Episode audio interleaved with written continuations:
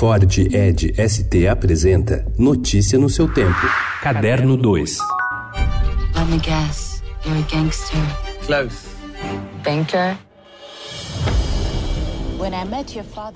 Tema recorrente em filmes, séries e livros, a máfia ganha contornos diferentes em MacMafia, série da BBC, que estreia no Brasil nesta segunda-feira no canal EXN. Dirigida por James Watkins, de Black Mirror, e com Caio Blá no elenco como líder de crime organizado e vilão, a produção é baseada em uma investigação jornalística e narra o fenômeno de globalização das organizações criminosas.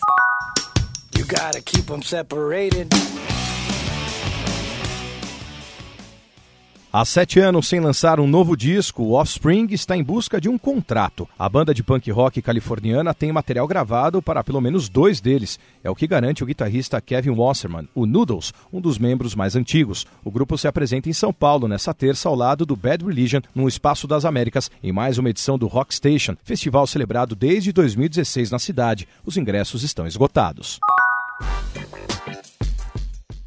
Uma obra do pintor italiano primitivo Timabue, nascido no século XIII, descoberta recentemente em uma casa particular, foi comprada por 24 milhões de euros em um leilão realizado neste domingo na França, anunciou a organizadora da venda Acteon. A casa de leilões não informou quem foi o comprador da obra, inicialmente avaliada entre 4 e 6 milhões de euros. Até recentemente, pensava-se se tratar de uma obra sem valor artístico.